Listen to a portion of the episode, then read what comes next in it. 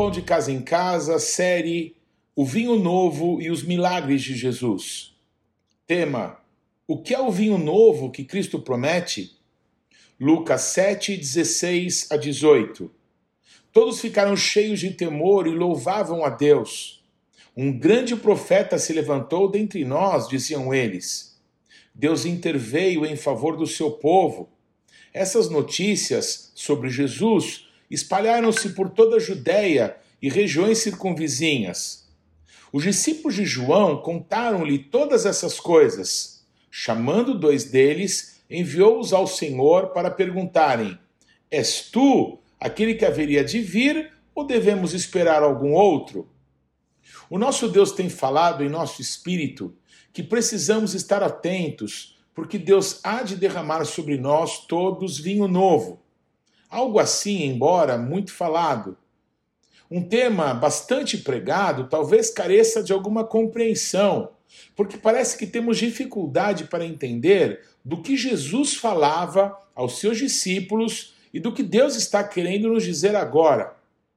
A dúvida de João. É muito engraçado perceber que João o Batista, primo de Jesus, que tinha visto o céu se abrir e o Espírito Santo vir sobre Jesus, como o próprio Deus disse que ocorreria, como sinal de quem realmente era o Messias, aquele que batizaria a todos com o Espírito Santo e com fogo. Tendo visto tudo isso, sabendo de tudo isso, João fica confuso quando fica sabendo notícias sobre o que Jesus estava fazendo. Como assim? Não era para você estar fazendo essas coisas? O que pensa que está fazendo aí curando gente doente, expulsando o demônio das pessoas? Não, não, não, não, não. Não é desse jeito, não. Você precisa parar com isso e já e fazer o que precisa ser feito. João o Batista, que pregava para as multidões que foram até o deserto desde o início do seu ministério, confrontava todos acerca do arrependimento dos maus caminhos longe de Deus em que todos andavam. Ele chegou a confrontar o rei por causa do adultério que praticava contra o seu próprio irmão, vivendo com a mulher daquele. João chamava religiosos, soldados do templo e as pessoas mesmo de raça de víboras. Ele só parou porque o rei mandou prendê-lo e decapitá-lo, já que ninguém podia falar dos pecados do rei tão assim abertamente. Quando lemos sobre o início do ministério de Jesus, como narrado em Marcos, percebemos que Jesus, no início do seu ministério, também pregava sobre arrependimento, tal qual João. Mas de repente, algo mudou completamente. E João ficou sem entender se Jesus era ou não o Messias e que coisas eram aquelas que ele estava fazendo que não a boa e velha palavra chamando aquela geração perdida para que voltassem todos para Deus. Literalmente, Jesus derramou um vinho novo, mas João o Batista estava acostumado com o vinho velho e não admitia que pudesse haver algo diferente e muito menos melhor. A reação de Jesus. Quando Jesus, procurado pelos discípulos de João, seu primo, ouve o que eles estavam perguntando, Jesus não lhes responde nenhuma palavra.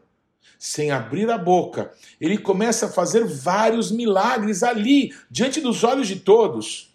Lucas 7, 21 e 22. Naquele momento, Jesus curou muitos que tinham males, doenças graves e espíritos malignos, e concedeu visão a muitos que eram cegos. Então ele respondeu aos mensageiros: Voltem e anunciem a João o que vocês viram e ouviram. Os cegos veem, os aleijados andam, os leprosos são purificados, os surdos ouvem, os mortos são ressuscitados e as boas novas são pregadas aos pobres. Jesus não responde com argumentos, ele manifesta a palavra de Deus. As profecias se cumprem ali, diante dos olhos de todos, e Jesus manda a resposta para João: de quê? a coisa mais nova, a maior novidade que possa haver é o cumprimento da palavra de Deus, que é eterna, diante dos nossos olhos. João o Batista pregava arrependimento e anunciava um terrível juízo que estava por vir, mas antes do juízo, Jesus veio para sofrer no lugar de cada um de nós, a consequência de nossa rebeldia e dos nossos pecados, se fazendo pecado em nosso lugar. Essa é a maravilhosa graça de Deus. No lugar de destruir os homens, ele os curou, abrindo os olhos dos cegos, os ouvidos dos surdos, fez os aleijados andarem, mortos ressuscitarem, leprosos serem purificados, e até os pobres e desvalidos ouviram as boas novas de salvação. Esse é o vinho novo de Deus para nós. Há esperança. Um juízo realmente está vindo, está é, é, diante de nós já. Coisas difíceis estão ocorrendo diante dos nossos olhos, diante dos olhos de todos, mas nesse mesmo tempo há uma porta aberta por Deus para nós que ninguém pode fechar. É tempo de aproveitarmos essa oportunidade e nos achegarmos a Deus. Se você soubesse que amanhã vai cair uma grande chuva de bênçãos e que cada um vai poder experimentar o tanto que puder guardar dessas chuvas, você apareceria na hora do temporal com uma xicarazinha de café ou com uma caixa d'água de mil litros. Se eu pudesse te dar um conselho, diria: cave um vulcão para poder aproveitar ao máximo o que Deus está para derramar desse vinho novo que Ele nos tem prometido. Vamos orar, pedindo que Deus nos ajude a perceber quão grande amor Ele tem por nós, a ponto de nos avisar que Ele está para fazer coisas tão maravilhosas que não podemos compreender, para que saibamos que um terrível juízo está vindo e só nele teremos salvação. Vinho novo. Apóstolo Paulo de Tarso, Igreja Bethlehem.